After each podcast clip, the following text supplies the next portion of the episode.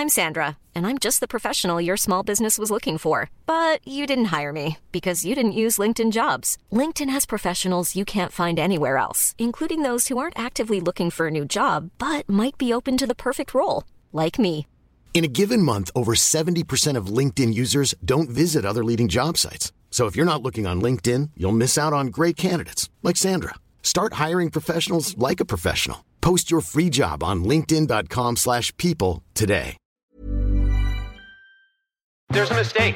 Moonlight, you guys won Best Picture. Well, there were three of us in this marriage. Ich zitiere, Herr Präsident, mit Verlaub, Sie sind ein Arschloch.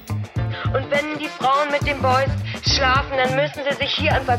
Well, I'm not a crook. Does everybody remember our Nipplegate? Ich nehme diesen Preis nicht an. I did not have sexual relations with that woman. Wenn wir Freunde wären, dann müsstest du so einen Scheiß überhaupt nicht machen. Ich wiederhole, ich gebe Ihnen mein Ehrenwort. Herzlich willkommen zu Ehrenwort, ein Podcast über Skandale. Ich bin Fabienne Und ich bin Jakob. und wir treffen uns alle 14 Tage hier und erzählen uns gegenseitig von einem Skandal aus allen möglichen Gesellschaftsbereichen und hoffen, dass wir damit irgendwie eure Aufmerksamkeit erregen können.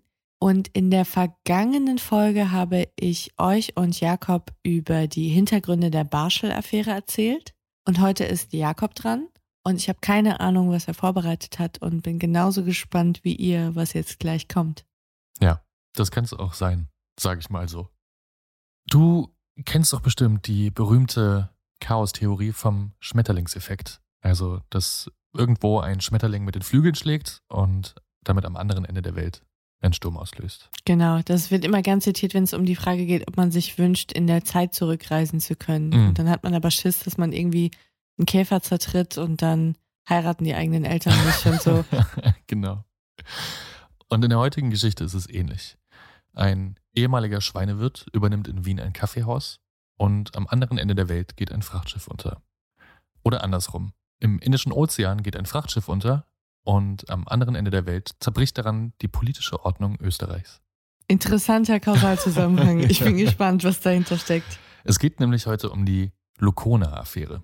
Ein Skandal, über den ich wirklich nur zufällig gestolpert bin, als ich eigentlich zu einem ganz anderen recherchiert habe. Ich fand die Geschichte und die Akteure aber schon nach kurzem Reinlesen so wahnwitzig, so karikaturesk und so absurd, dass ich gar nicht anders konnte, als den vorzuziehen, alles über den Haufen zu werfen und mich stattdessen dieser Story zu widmen. Aber jetzt äh, musst du aber auch delivern. Und das werde ich, das werde ich, glaube ich. Wenn wir unseren Podcast beschreiben, dann sagen wir immer ein bisschen wie True Crime, nur ohne Crime. Meistens jedenfalls. ja. In dieser Folge ist aber mal richtig Crime Time angesagt. ich zähle mal auf. Mord, schwerer Betrug, vorsätzliche Gefährdung durch Sprengmittel, Korruption, Amtsmissbrauch, Verdunklung, Falschaussage und eine Anklage wegen Verleumdung. Letztere galt allerdings nur dem Journalisten, der das alles aufgedeckt hat. wow. Mhm. Und im Zentrum dieses Skandals, also quasi der Schmetterling, der den Sturm auslöste, steht der besagte Schweinewirt, slash Designer, slash Netzwerker, slash Lebemann Udo Proksch. Was ist ein Schweinewirt? Ist ein Schweinewirt jemand, der Schweine züchtet oder ein Wirt, der ein Wirtshaus betreibt und unfreundlich zu seinen Gästen ist? Du wirst merken, beides passt. Okay. Wie gesagt, es geht um Udo Proksch, den Schweinewirten. Also Schweinewirt war nur ganz kurz, aber das werden wir alles gleich erfahren, denn wie immer müssen wir, um die ganze Geschichte zu umreißen, ganz von vorne anfangen. Udo Proksch wird 1934 als Sohn zweier überzeugter Nationalsozialisten auf die Welt gebracht. Sein Vater war Sekretär eines SS-Gruppenführers und durch seine Kontakte innerhalb der oberen Riege des Dritten Reichs gut vernetzt. Super. Was unter anderem auch eine der Gründe dafür war, dass Udo als Kind auf eine Napola-Schule in Österreich gegangen ist. Ach du Scheiße. Napola kennt man ja zumindest aus dem Film Napola, also dieses Elite-Internat der, der Nazis. Ja. Nach dem Krieg 45 wurde der Vater allerdings im Zuge der Entnazifizierung von den Alliierten für zwei Jahre interniert und so musste Udo dann bereits als Elfjähriger zum Einkommen der Familie beitragen. Das hat er dann auch, und zwar als Stallbursche. Und später, als der Vater dann auch schon aus dem Gefängnis wieder raus war, wollten die Eltern ihn dann in einen landwirtschaftlichen Betrieb schicken in Salzburg, um dann da eine Ausbildung zu machen, zum Schweinewirten zum Beispiel. Mhm. Aber Udo hat die schon nach kurzer Zeit geschmissen, diese Ausbildung, und ist dann erstmal für ein Jahr durch ganz Europa gereist. Was ihn wahrscheinlich auch dazu inspiriert hat, etwas ganz, ganz, ganz anderes zu machen, als Schweinewirt zu werden. Und zwar hat er angefangen, Design zu studieren. Und da muss er echtes Talent bewiesen haben, denn nur wenige Jahre später war er, und das Ganze ohne Abschluss, bereits als Designer und Art Director für die Firma von Plastikkönig Wilhelm Anger tätig Mhm. und machte sich dort schnell einen Namen. Allerdings als Serge Kirchhofer. Das war nämlich sein Künstlername. Der Künstlername, okay. Mhm. Und unter diesem Künstlernamen hat er vor allem Sonnenbrillen entworfen. Und die Modelle, die Udo Proksch alias Serge Kirchhofer designt hat, die sind tatsächlich richtige Designklassiker bis heute und die Grundlage für den Erfolg der Marken wie zum Beispiel Vienna Line, Carrera, Porsche Design und eben auch der ganz eigenen Marke Serge Kirchhofer, die es Mhm. bis heute noch gibt. Und wer den Namen googelt, also Serge Kirchhofer zum Beispiel, der wird sehen, wie ikonisch diese 60er und 70er Jahre Designs, die er damals gemacht hat, wirklich gewesen sind. Also Dior hat sich davon inspirieren lassen und die zum Beispiel auch lizenziert, unter anderem. Okay, wow. So, mit diesem Ruhm und diesem Geld, das er mit diesen Designs erlangt hat, geht er dann nach Wien. Und Wien ist in den 60er und 70er Jahren wirklich weit über die Grenzen Österreichs und Europas hinaus berühmt, berüchtigt für die Schickeria und die Szene, die sich da umgibt. Mhm. Und Udo passt da eben in diesen wilden Jahrzehnten mit seiner kreativen Größenwahnsinnigkeit perfekt hin. Und in kürzester Zeit avanciert er da zum Enfant terrible der gehobenen Gesellschaft. Das liegt zum einen an dem exzentrischen Auftreten, das er hat, also wirklich ein bunter Hund gewesen. Mhm. Er war ein Freidenker und provokant. Äh, zum anderen lag es aber auch an seinem Humor, seinem Charme, seinem Ideenreichtum und er ist eben auch ein unglaublicher Netzwerker. Hans Dampf in allen Gassen. Absolut. In kürzester Zeit ist er so mit ungefähr allem per Du, was Rang und Namen hat. Und das weit über Österreichs Grenzen hinaus. Er umgab Mhm. sich mit den ranghöchsten Politikern und Adeligen, mit Senderchefs, Schauspielern und Schauspielerinnen, Sportlern, KünstlerInnen. Ihm wurden sogar beste Kontakte zum Kreml nachgesagt und dem KGB. Ui. Ob das ein Gerücht ist oder nicht, weiß man nicht. Aber Fakt ist, er hatte ein sowjetisches Dauervisum in dieser Zeit. Krass. Und das, obwohl er auch zwischendurch an der Seite der Kennedys zu sehen war. Und jetzt zeige ich dir mal ganz kurz ein Bild von Udo Proksch. Und für unsere Hörerinnen, die ganzen Bilder von Udo, die gibt es dann bei uns auf dem Instagram-Kanal zu sehen. Die Beschreibung, die ich für ihn finden würde, ist eine Mischung aus Joe Pesci und James Gandolfini. Er war auch nur 1,60 Meter groß. Ja. Und so ein bisschen der junge Fassbinder auch irgendwie.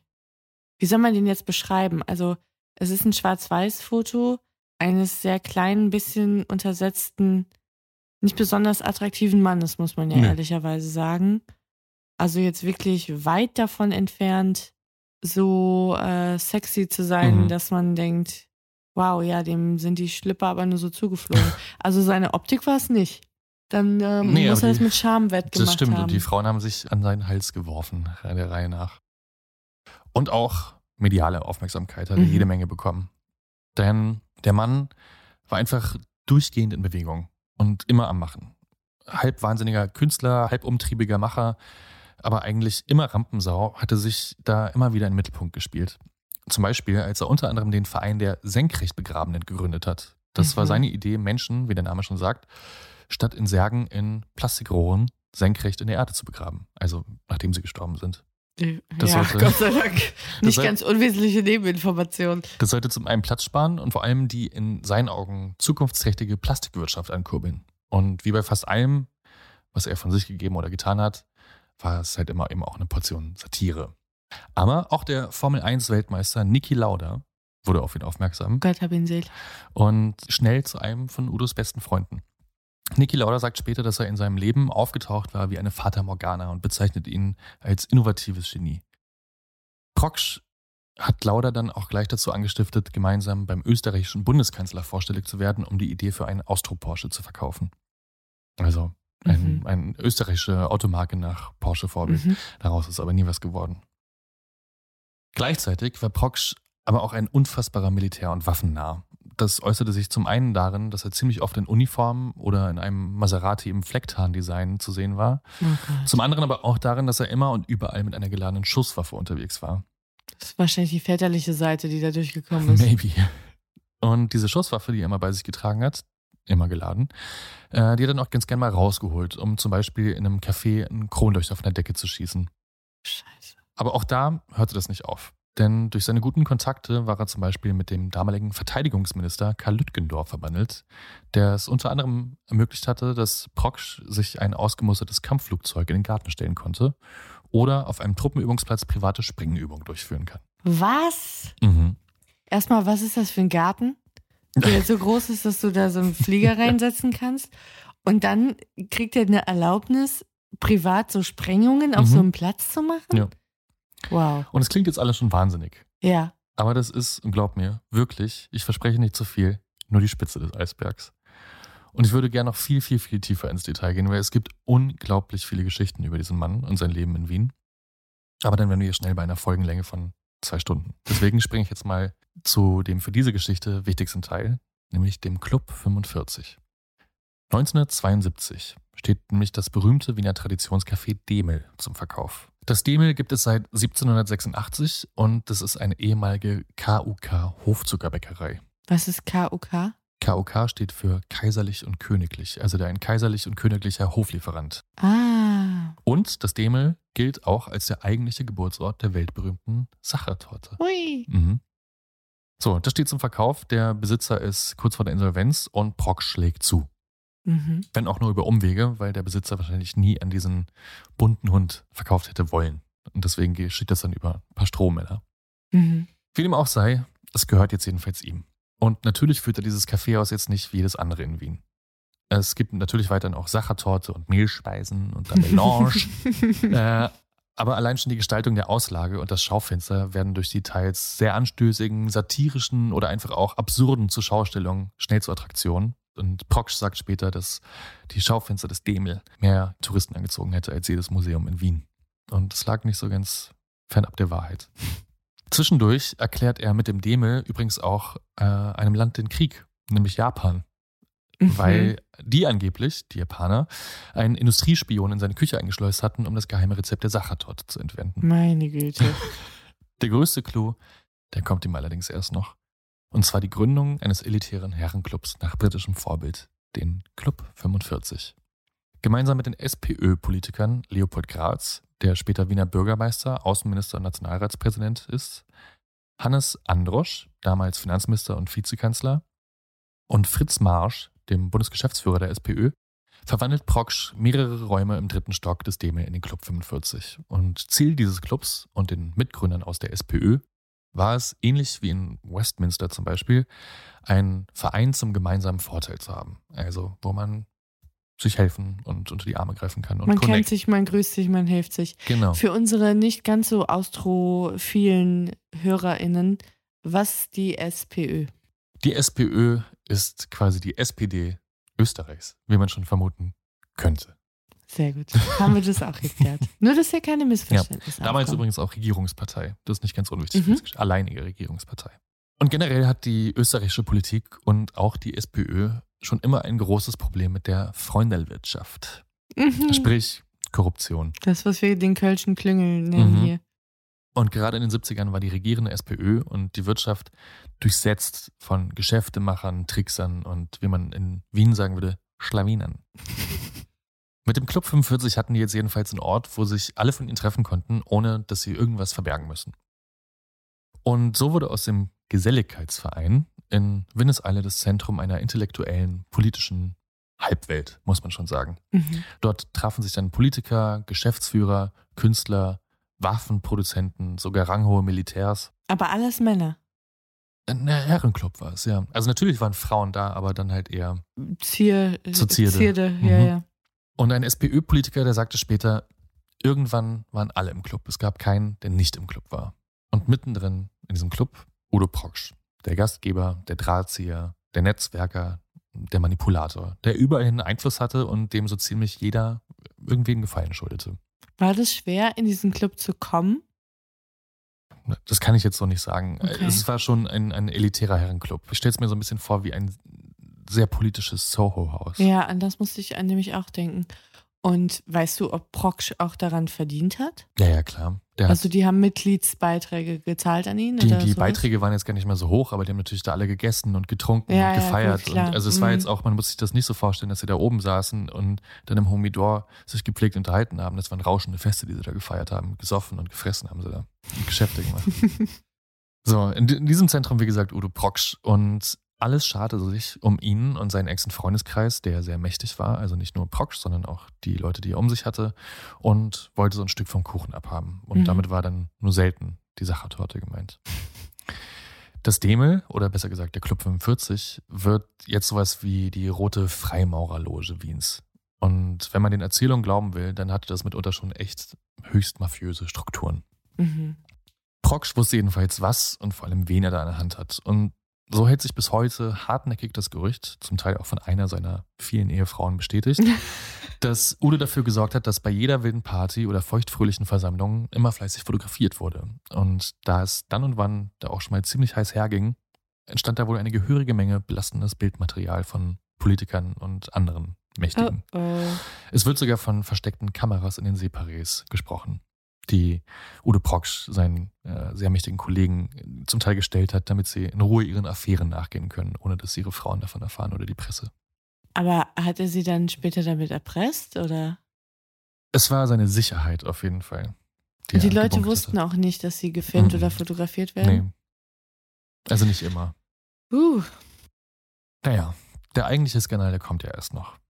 Und der beginnt so. Mitte der 70er Jahre ist Proksch eigentlich am Zenit seiner Schickeria-Halbweltkarriere. mhm. Trotzdem sucht er immer weiter nach neuen Mitteln und Wegen an noch mehr Geld und damit eben noch mehr Macht zu kommen. Sein neuester Plan, Versicherungsbetrug. Klar. Und während es hier bei uns in Berlin zum Beispiel ein Bushido macht, indem er sein Angelgeschäft einfach selbst entzündet, denkt Proksch das schon ein paar Nummern größer.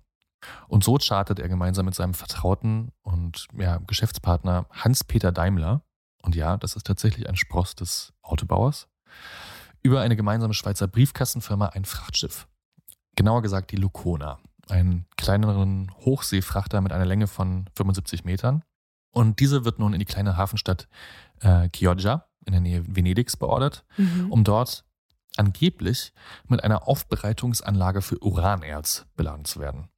Was für den geschäftstüchtigen Proksch angesichts seiner vielen Geschäftsideen jetzt auch nicht weiter ungewöhnlich wäre, denn schließlich war Kernenergie in den 70er Jahren das, was heute, ich glaube, NFTs sind ungefähr. Das ist eine richtige Goldgrube, da wollte jeder mitmischen. Proksch und Daimler lassen diese, zumindest auf dem Papier, äußerst wertvolle Fracht dann natürlich auch versichern. Und zwar gleich mal über 212 Millionen Schilling. Oh, Das sind wow. nach heutigem Wert knapp 50 Millionen Euro. Und nicht nur die Ladung, auch das Schiff selbst wurde teuer versichert. Allerdings nicht von Proksch oder Daimler, sondern von einem italienischen Mafia-Clan, der über Strommänner fast zeitgleich die Reederei der Lucona übernahm. Am 6. Januar 1977 verlässt die Lucona beladen mit 28 Containern und Lattenkisten mit einem Gesamtgewicht von knapp 700 Tonnen den kleinen Hafen von Chioggia. Mit an Bord eine Schokoladentorte aus dem Demel in Wien, die Ude Proksch vor dem Ablegen noch höchstpersönlich als Geschenk an den Kapitän übergeben hat. Rührend. Und zweieinhalb Wochen später, genauer gesagt am 23. Januar 1977, ist die Lucane bereits im Indischen Ozean unterwegs. Als um 15.50 Uhr, wie aus dem Nichts, eine laute Explosion zu hören ist und das Schiff wie durch einen heftigen Ruck erschüttert wird.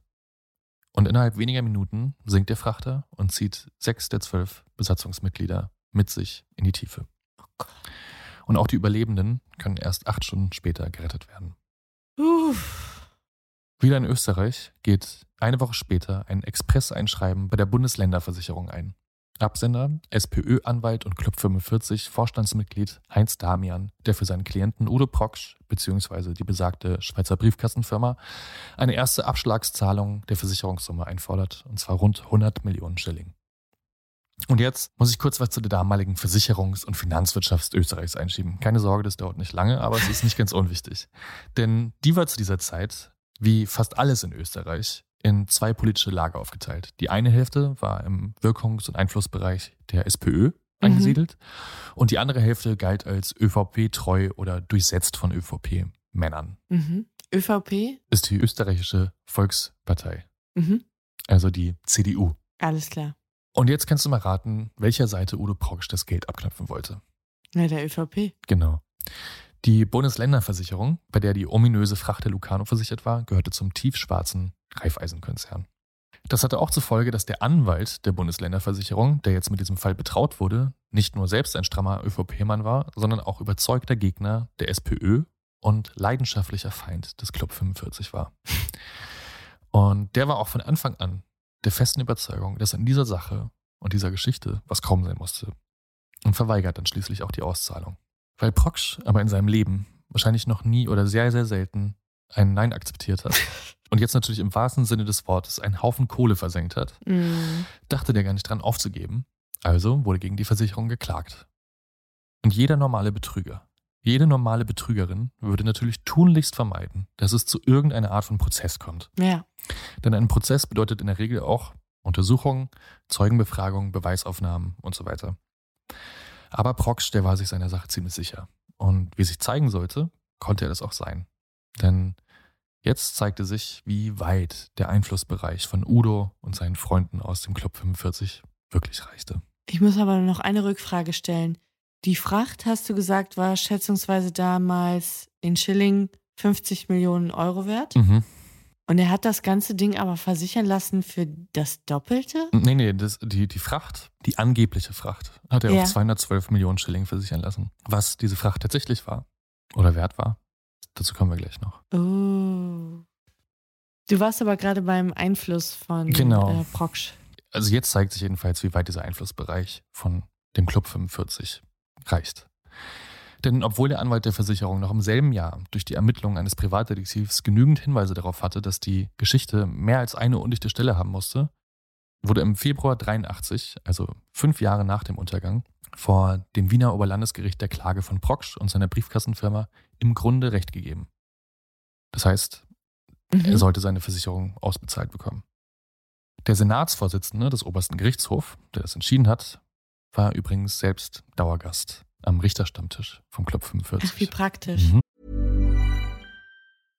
How would you like to look five years younger? In a clinical study, people that had volume added with Juvederm Voluma XC in the cheeks perceived themselves as looking five years younger at six months after treatment. Look younger, feel like you. Add volume for lift and contour in the cheeks with Juvederm Voluma XC. Reverse signs of aging by adding volume to smooth laugh lines with Juvederm Volure XC. For important safety information and to find a licensed specialist, visit juvederm.com. That's J U V E D E R M.com. Not for people with severe allergic reactions, allergies to lidocaine, or the proteins used in Juvederm. Common side effects include injection site redness, swelling, pain, tenderness, firmness, lumps, bumps, bruising, discoloration, or itching. There's a risk of unintentional injection into a blood vessel, which can cause vision abnormalities, blindness, stroke, temporary scabs, or scarring. Talk to a licensed specialist to find out if it's right for you.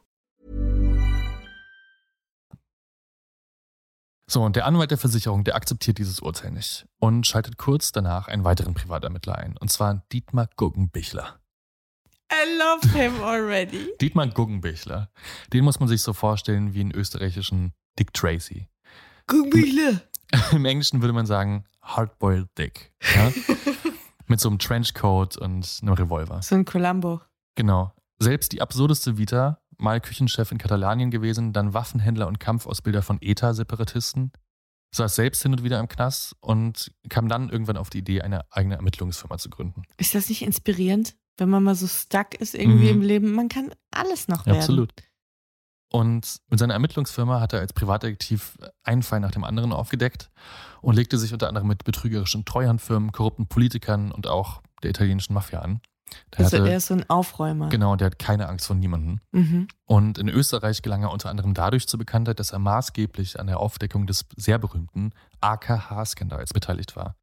Zu dem AKH-Skandal habe ich nämlich eigentlich recherchiert und das werde ich irgendwann auch nochmal machen. Ah, das so, teuerste okay. Krankenhaus Europas. Ui. Mhm. Jetzt jedenfalls arbeitet Guggenbichler für die geprellte Bundesländerversicherung. Und zwar für eine stolze Gage von 5 Millionen Schilling. Das sind nach heutigem Wert knapp 750.000 Euro. Boah. gut investiertes Geld, wie sich herausstellen soll. Okay. Denn Guggenbichler konnte in nur wenigen Wochen nachweisen, dass es sich bei der angeblich so wertvollen Fracht, wie ich vorhin erzählt habe, also der besagten Uranerzanlage, die auf 212 Millionen Schilling versichert war, in Wahrheit nur um Schrott handelte. Woraus er schlussfolgerte, dass Proksch und Daimler natürlich großes Interesse daran hatten, dass diese gefälschte Fracht nie ihr Ziel erreicht. Ergo ein ganz klares Motiv für die Sabotage der Seefahrt hatten. Denn nur wenn die verloren geht, dann kriegen sie das Geld für diese Versicherung. Mit dem Schrott, den sie von A nach B schicken, verdienen sie nichts. Also Schrott im Wortsinne Schrott. Schrott. Wow. Ja. Und dieses Motiv heißt dann eben auch, dass sie willentlich in Kauf genommen haben, dass die Lukona samt ihrer Besatzung untergeht. Aus einem spektakulären Betrugsversuch wurde so also plötzlich kalkulierter Mord. Jetzt ging es der Versicherung allerdings, und das muss man ganz ehrlich sagen, lediglich ums Geld. Das Mhm. Schiff und die sechs getöteten Besatzungsmitglieder irgendwo im Indischen Ozean, das war für die eher zweitrangig. Gut, haben Versicherungen so an sich, ne? Ja. Für eher wollten sie diesen endlosen Zivilprozess, ich habe ja gerade schon gesagt, 83 gab es die erste Entscheidung, der ist jetzt seit fünf Jahren gelaufen, der zu dieser Zeit auch einer der größten und längsten Zivilprozesse der österreichischen Geschichte war, Mhm. wollten diesen Zivilprozess einfach zu Ende bringen. Und mit den Beweisen jetzt einfach nur sagen, okay, wir zahlen nichts, fertig aus.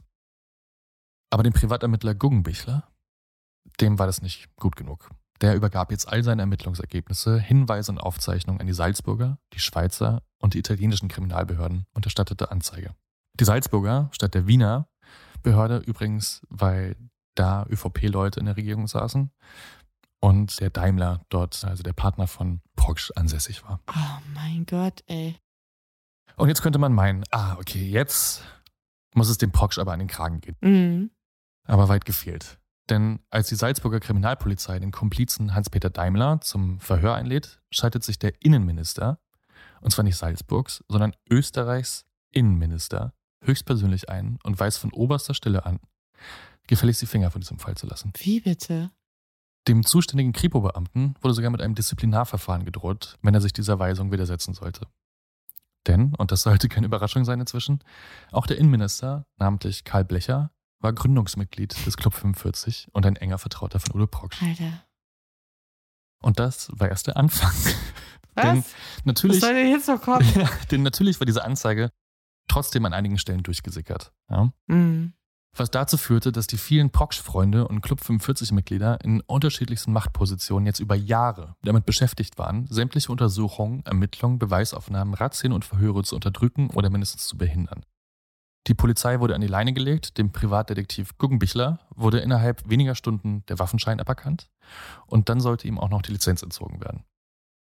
Als ein Untersuchungsrichter zwischendurch auf die wahnsinnige Idee kam, eine Verhaftung von Proksch und Daimler anzuordnen, wurde dem sogar mit der Einweisung in die Psychiatrie gedroht. What the fuck? Und auch zu dieser sehr kurzen Verhaftung von Proksch, die es dann tatsächlich zwischendurch gab, gibt es zwei absurde Details. Denn er kam ja wirklich nur wenige Tage in Untersuchungshaft, was von seinen Freunden in den höchsten Kreisen, also wirklich von A-Listern, als Politjustiz deklariert wurde. Niki Lauda hat ihn übrigens auch im Knast besucht, zusammen mit einer großen Menge von Pressevertretern. Und der damalige österreichische Außenminister, also der Außenminister des Landes, Leopold Graz, sagte den Untereid für Proksch aus, dass er selbst in Chioggia anwesend war und gesehen haben will, wie die Uranerzanlage auf das Schiff geladen worden ist. Der Außenminister. Ja. Weil der War auch so viel Zeit hat, in, genau. da in Italien am Hafen rumzustehen und zu beobachten, wie die Schiffe beladen werden. Man muss fairerweise sagen, 77, da war er noch nicht Außenminister, aber auch da war er schon ranghohes Tier. Wir sind ja jetzt schon in den 80ern. Ist das bescheuert? Und aufgrund dieser Aussage des Außenministers kommen Proksch und Daimler dann auch relativ schnell wieder auf freien Fuß. Und diese Verstrickung und die Einflussnahme, die reicht sogar bis hin zur Wiener Oberstaatsanwaltschaft und dem Oberlandesgericht. Zwischen 1983 und 1988 wurden insgesamt 35 Aufträge und Weisungen von höchster Ebene erteilt, die sich zu Prokschs Gunsten erweisen sollten. Was die vielen Freunde von Proksch allerdings nicht verhindern konnten, ist, dass inzwischen jeder von dieser Geschichte wusste.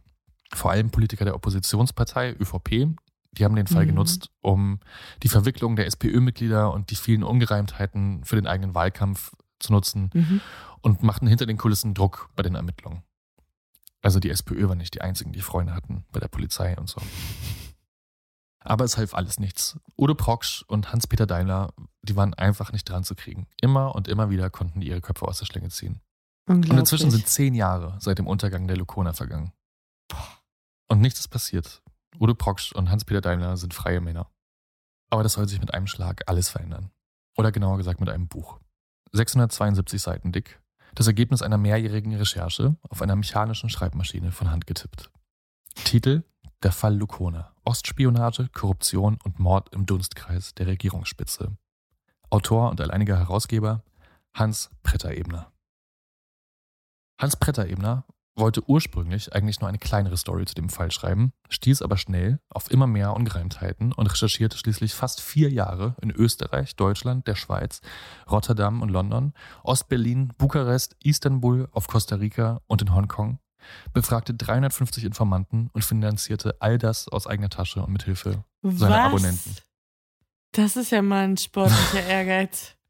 Und in seinem Buch schildert Pretter-Ebner bis ins kleinste Detail die vielen Verbindungen von SPÖ-Politikern zu Udo Proksch und eben auch dem Club 45, rekonstruiert mit unzähligen Belegen und Dokumenten den genauen Hergang des Lukona-Untergangs, die Einflussnahme der Proksch-Freunde auf die Ermittlungen und entlarvt das politische Netz der Macht, das hinter den Kulissen mit düstersten Methoden regiert und eben eine schützende Hand über den Demel-Chef legt. Und noch ein Coup gelingt ihm, denn zur Pressekonferenz in Zürich aus Sicherheitsgründen in Zürich und nicht in Wien, erscheint er mit dem lange als verschollen geglaubten Lukona Kapitän. Unter Polizeischutz erhebt dieser dann gegenüber Proksch öffentlich Anklage wegen Mordes. Und der Skandal ist perfekt. Wow. Aber wie kommt es, dass der Kapitän so lange dicht gehalten hat? Der war verschollen. Die Leute dachten, der ist am Meeresboden und hat sich abgesetzt. Der war einfach nicht No aufzufinden. way. Und Pretter-Ebene hat ihn in Costa Rica dann gefunden. Also der hat quasi dort nochmal von Null angefangen. Genau, also weil zwischendurch die österreichischen Medien und die Reederei etc. ihm die Schuld gegeben haben. Nicht dein Naja. Ernst. Boah. Und du kannst dir jetzt natürlich vorstellen, dass Proksch und seine Club 45 Freunde bereits vor Veröffentlichung alles daran gesetzt haben, dass dieses Buch nicht erscheint. Ja. Weil dass der Typ recherchiert hat, das hat sich natürlich rumgesprochen. Schließlich wurden nicht nur Proksch und Daimler, sondern all die ranghohen SPÖ-Spitzenpolitiker aus seinem Netzwerk namentlich in diesem Buch genannt und mitverantwortlich gemacht. Erst wird in das Büro des Autoren eingebrochen und das Manuskript entwendet, also vor Veröffentlichung. Und dann wird Pretter-Ebner mit Dutzenden Verleumdungsklagen und Verfahren überzogen. Insgesamt gibt es 22 Beschlagnahmungsversuche und 55 straf- und zivilrechtliche Verfahren gegen ihn und sein Buch. Und auch in den Medien wird er komplett boykottiert. Da druckt niemand was darüber, dass es dieses Buch gibt. Denn auch der ORF-Chef war Best Im Buddy. Club 45. Nein, im Club 45 nicht, aber einer von Prokschs guten Freunden. Dafür hat er zu schlecht verdient für Club 45. Aber auch diese Boykotte durch die öffentlichen Medien und der Druck durch die Politik, die nutzen alles nichts. Das Sachbuch verkauft sich am Ende insgesamt 380.000 Mal und wird damit eines der erfolgreichsten Sachbücher in der Geschichte Österreichs. Und mit so viel öffentlicher und medialer Aufmerksamkeit, auch weit über die Grenzen Österreichs hinaus, der Spiegel hat zum Beispiel auch fast wöchentlich darüber geschrieben in Mhm. der Zeit, ist es unmöglich, einen tatsächlichen Prozess gegen Proksch noch länger zu verzögern oder zu verhindern. Mhm. Das merkt natürlich auch Proksch und nutzt seine guten Beziehungen ein letztes Mal, unter anderem zum Wiener Bürgermeister, um sich am 8. Februar 1988 unbemerkt in einen Flieger zu setzen und in die Philippinen abzuhauen, wo er sich dann einer Gesichtsoperation unterzieht. Nee. Ganze eineinhalb Jahre dauert seine Flucht. Zwischendurch wird er auch bei Aktenzeichen XY ungelöst gesucht mit Foto. Bis er am 2. Oktober 1989 dann an einem Flughafen erkannt und festgenommen wird. Trotz neuem Gesicht. Trotz neuem Gesicht. Auch hier übrigens nur über Umwege. Seine alten Freunde haben mehrfach versucht, die Festnahme noch aufzuhalten.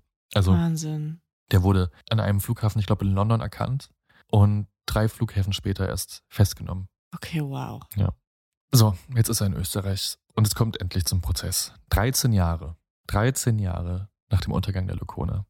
Und auch hier zieht Udo Proksch wieder eine einzigartige Show ab. Stellt sich dem Gericht als Schweinezüchter vor. Auch bewusst doppeldeutig natürlich. Plädiert natürlich auch auf nicht schuldig. Entzieht seinen Anwälten irgendwann sogar das Mandat, woran der Prozess dann fast gescheitert wäre noch. Und will sich dann selbst vertreten, oder was? Will einfach nur Chaos stiften, glaube ich. Das Okay. war Mhm. dass die Lokona tatsächlich gesprengt sein soll durch ihn oder seine Helfer. Das konnte allerdings lange nicht eindeutig bewiesen werden. Es wurden aufwendige Simulationen und Modellversuche durchgeführt, unzählige Zeugen befragt, aber am Ende drehte sich der Prozess immer im Kreis. Und dann kommt es zu einem bis dahin nie dagewesenen und wirklich immens aufwendigen Beweisverfahren, denn der Richter ordnet die Suche nach dem Schiff an. Und nach einer mehrwöchigen Suche wird das Schiff dann in allerletzter Sekunde, also wortwörtlich in allerletzter Sekunde, die haben noch so einen extra Tag ausgehandelt, Okay. gerade noch so gefunden. Also Schiffswrack am Das Schiffswrack von einem Tauchroboter genau. in einer Tiefe von 4200 Metern. Die Aufnahmen und die Fotos, die zeigen dann ziemlich eindeutig die Spuren einer Explosion. Also aus dem Frachtraum heraus. Mhm. Aber auch den geladenen Schrott, der von Proksch und Daimler als Uranerzanlage in den Versicherungsunterlagen deklariert war. Und das bricht der Verteidigung von Udo Proksch dann das Genick. Mhm. Am Ende wird er wegen sechsfachen Mordes, sechsfachen Mordversuchs, vorsätzlicher Gefährdung durch Sprengmittel und schweren Betrugs zu einer lebenslangen Haftstrafe verurteilt.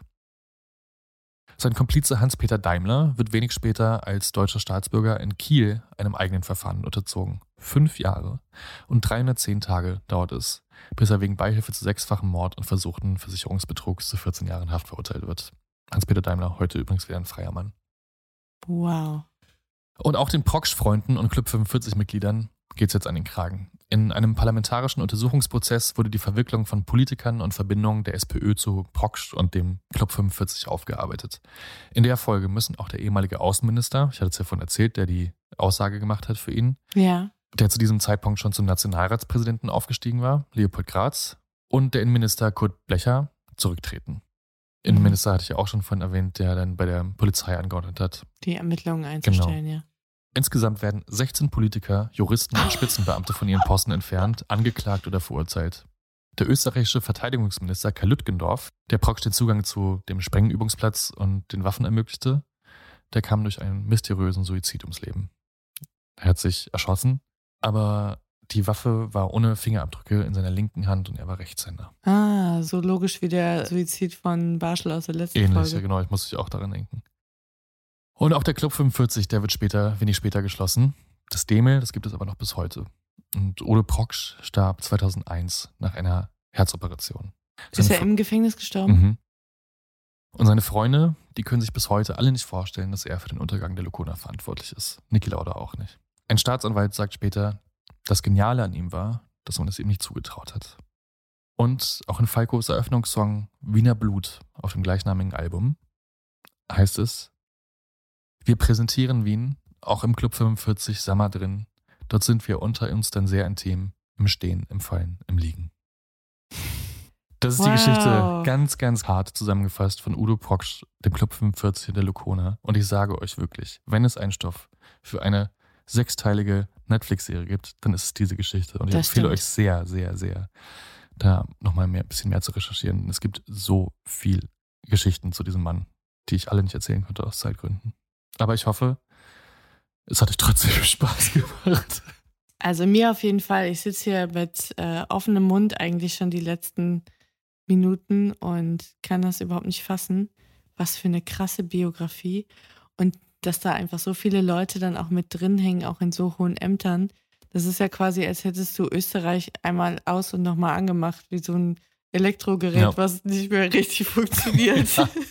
Ich fand's so krass, weil du liest das durch und es liest sich wie richtig absurder, corny 70er, 80er Jahre Thriller. Weißt du, es gibt Mhm. doch diese, diese alten 80er, 90er Jahre Thriller, wo es heißt immer, ja, es geht hoch bis zum Präsidenten, das ist ganz bis nach oben verwickelt. Mhm. Und so, ja, ja, okay. Aber also, das ist so ein Kaffeewirt und Brillendesigner vom Außen- und Innenminister gedeckt wird, das musst du dir erst mal vorstellen. Das ist krass. Ein Mann vieler Talente, auf jeden Fall.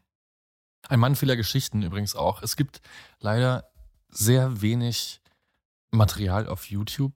Ich habe mir das erste Mal seit zehn Jahren eine DVD bestellt dafür und die in meiner Playstation abgespielt, wer ja auch kein, kein Laptop mehr, ein Laufwerk mehr hat. Mhm.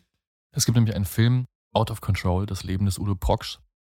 Das lohnt sich sehr. Das sind alles Originalaufnahmen aus dieser Zeit, weil der Typ auch selber extrem viel fotografiert und gefilmt hat. Er war ja so ein Künstler in ihm Mhm. drin und so medienwirksam war.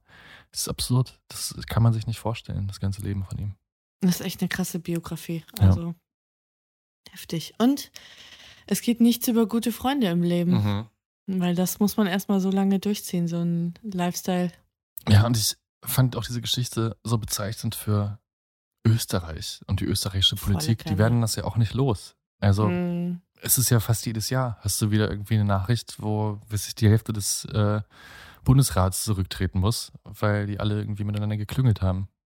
Wie kennst du das auch, wenn du so Eilmeldungen bekommst auf dem Handy, irgendwas ist mit Österreich und denkst, so was denn jetzt schon wieder? Ja, klar, das war natürlich vor ein paar Monaten ganz extrem. Ja. Damals ist ja auch, glaube ich, der Nationalratspräsident dann ungefähr alle zwei Stunden vor die Kameras getreten, um zu verkünden, wer jetzt gerade wieder zurückgetreten ist. Hat er nicht irgendeinen so Spruch gemacht? Genau, da so wollte ich gerade drauf hinaus. Mitte so, Sie werden sich fragen, was ist denn jetzt schon wieder los? was ist denn jetzt schon wieder los?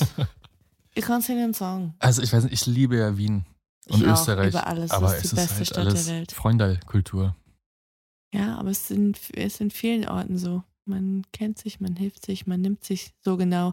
Aber mh, Versicherungsbetrug in einer mehrstelligen Millionenhöhe und dass sechs Menschen dabei ums Leben Mhm. kommen, ist nochmal eine andere Hausnummer als jetzt, ich gebe dir den Bauplatz billiger oder Absolut. bei mir kannst du die Tonne Zement günstiger bestellen als äh, da und da. Das ist schon mehr als ein Auge zugedrückt.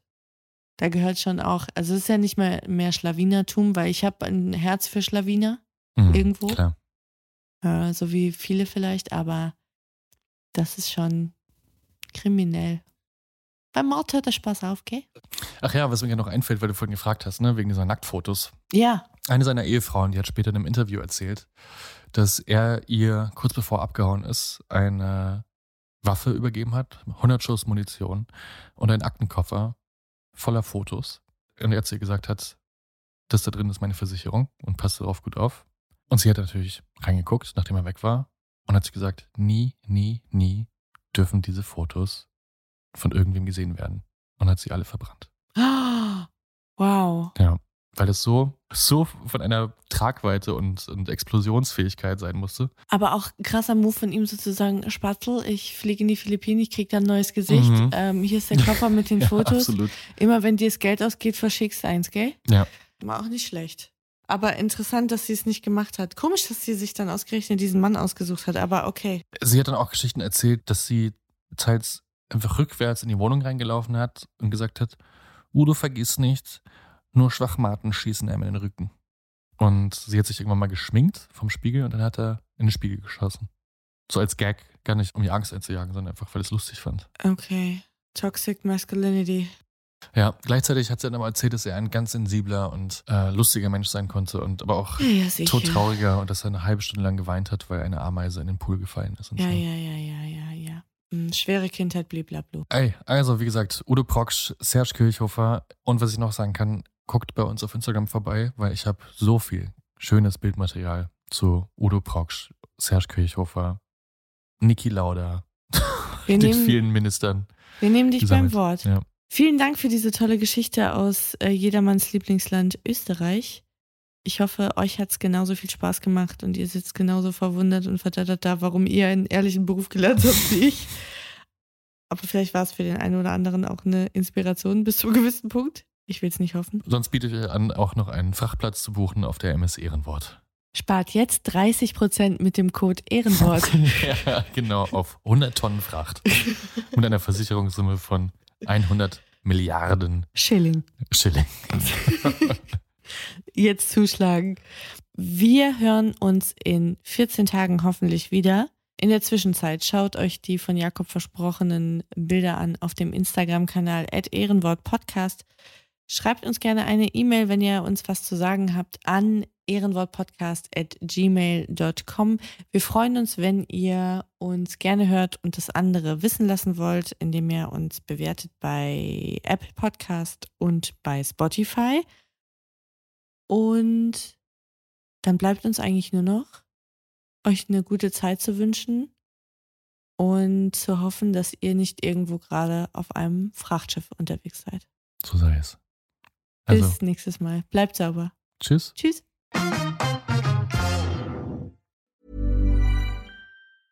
Planning for your next trip?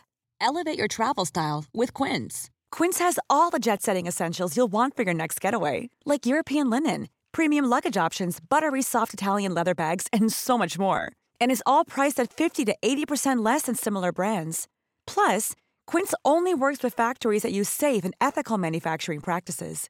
Pack your bags with high-quality essentials you'll be wearing for vacations to come with Quince. Go to quince.com slash pack for free shipping and 365-day returns.